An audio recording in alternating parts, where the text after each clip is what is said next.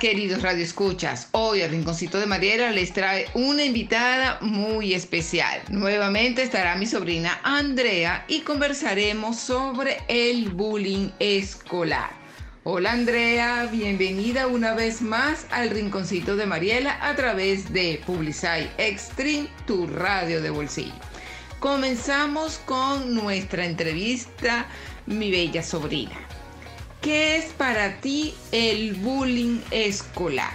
Hola tía, es un honor de nuevo estar aquí. Bueno, para mí el bullying eh, definitivamente no está bien y es algo que de verdad puede ser maltratos físico, psicológico, verbalmente también, que está como entre un grupo de niños, o sea, de estudiantes, y también entre una sola persona y todos atacan a esa, a esa persona que recibe todo ese ese bullying de verdad no está nada bien. Antes de la pandemia, ¿cómo era tu relación con tus compañeros de clase? Bueno, antes de la pandemia yo estuve también en varios colegios. En mi primer colegio no fue la experiencia más linda del mundo porque yo, yo fui víctima del bullying en mi primer colegio. En el segundo colegio eh, no fue lo peor del mundo, pero tampoco lo mejor del mundo. Era muy buena mi relación con mis compañeros, no, no lo voy a negar pues, pero los bachilleratos tampoco eran los más adecuados, por decirlo así. En este, primer en este último colegio que estoy ahorita, eh, no es no he conocido así físicamente, sino puros clases online. O sea que no tengo así amigos como tal, sino aún no los conozco. Entonces, eh, por ahora está bien. En tu opinión, ¿por qué hay niños que le hacen bullying a sus compañeros de clase? En mi opinión, esos niños que le hacen bullying a otros niños, que son sus víctimas, pues, por decirlo así, eh, yo creo que es porque han sufrido o solamente porque son malas personas que han sufrido mucho también, pero también quieren como esconder sus sentimientos burlándose de otras personas. Lo que no está bien, de verdad. Tú puedes ir con tus papás a hablarle, mira, me está pasando esto y esto y esto, y ellos te ayudan, pero no burlarte de otros niños, esto no te va a ayudar en nada. ¿Alguna vez notaste algún conflicto entre compañeros de clase? Sí, de hecho sí noté una situación que no estaba nada bien, porque estaba haciendo bullying a un, niño, pues. Y yo, yo fui, para que se enteraran de lo que estaba pasando, yo fui a dirección y como estaba mi profesora, aproveché de decirlo. Mire, se está peleando y le están haciendo bullying a un niño. Y ahí las directoras y las maestras fueron, de cada niño en su salón no sé qué, porque estaba haciendo esto y llamaron a sus padres, no sé qué, pero ahí dejaron de hacerle bullying a ese niño y bueno, eso es lo único que me acuerdo. En tu opinión, Andrea, ¿crees que es frecuente el uso de las redes sociales para hacer daño a otras personas? Sí, de hecho sí es muy frecuente. Por ejemplo, tengo un ídolo que le están tirando, de verdad, en este momento le están tirando demasiado hate están haciendo cosas horribles por las redes sociales y no está nada bien. No es nada bueno lo que están haciendo con él. De verdad. Y sí, es muy frecuente el uso de redes sociales para hacer mucho daño a otras personas. Que de verdad es algo horrible y ojalá algún día pare. ¿Qué consecuencias crees que puede tener sufrir acoso escolar para quien ha tenido que pasar por esa situación? Bueno, una de, una de esas consecuencias te puedes volver muy a la defensiva.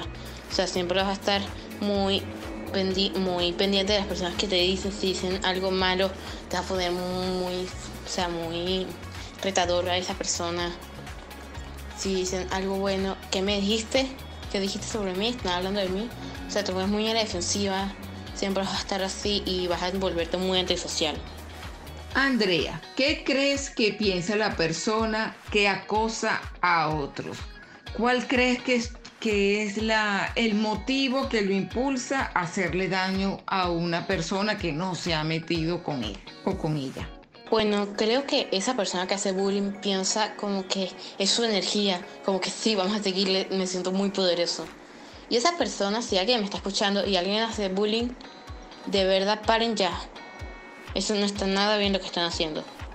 Andrea, ¿alguna vez te has sentido víctima de bullying? Sí, de hecho yo fui, una de las víctimas de bullying de mi primer colegio.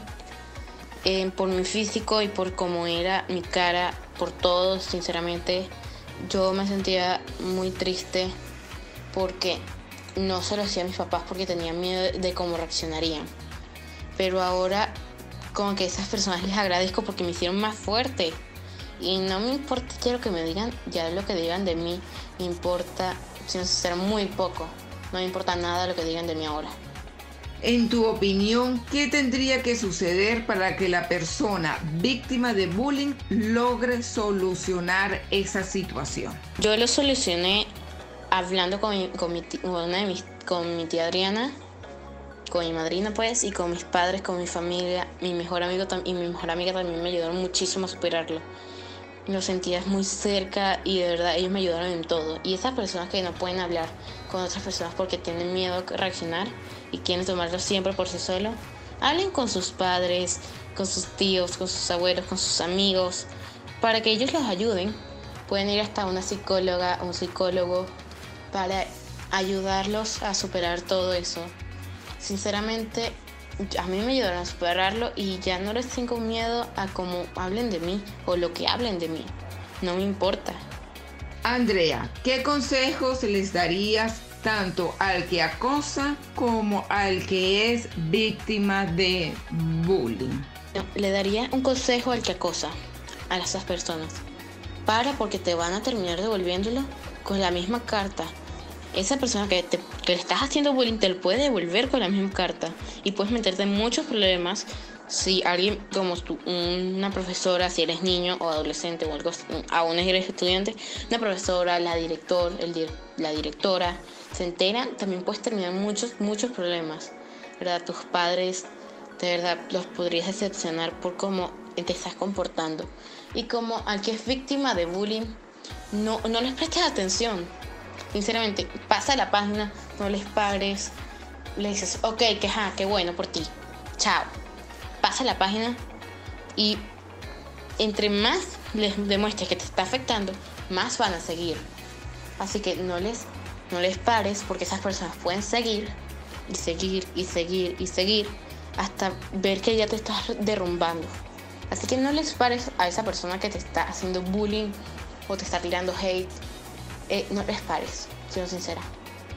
Porque tú si estás conforme con lo que eres, con lo que sientes de ti mismo y estás confiado y puedes llegar a todas tus metas y no les prestas atención porque nadie ni nada te tiene que detener en tus sueños.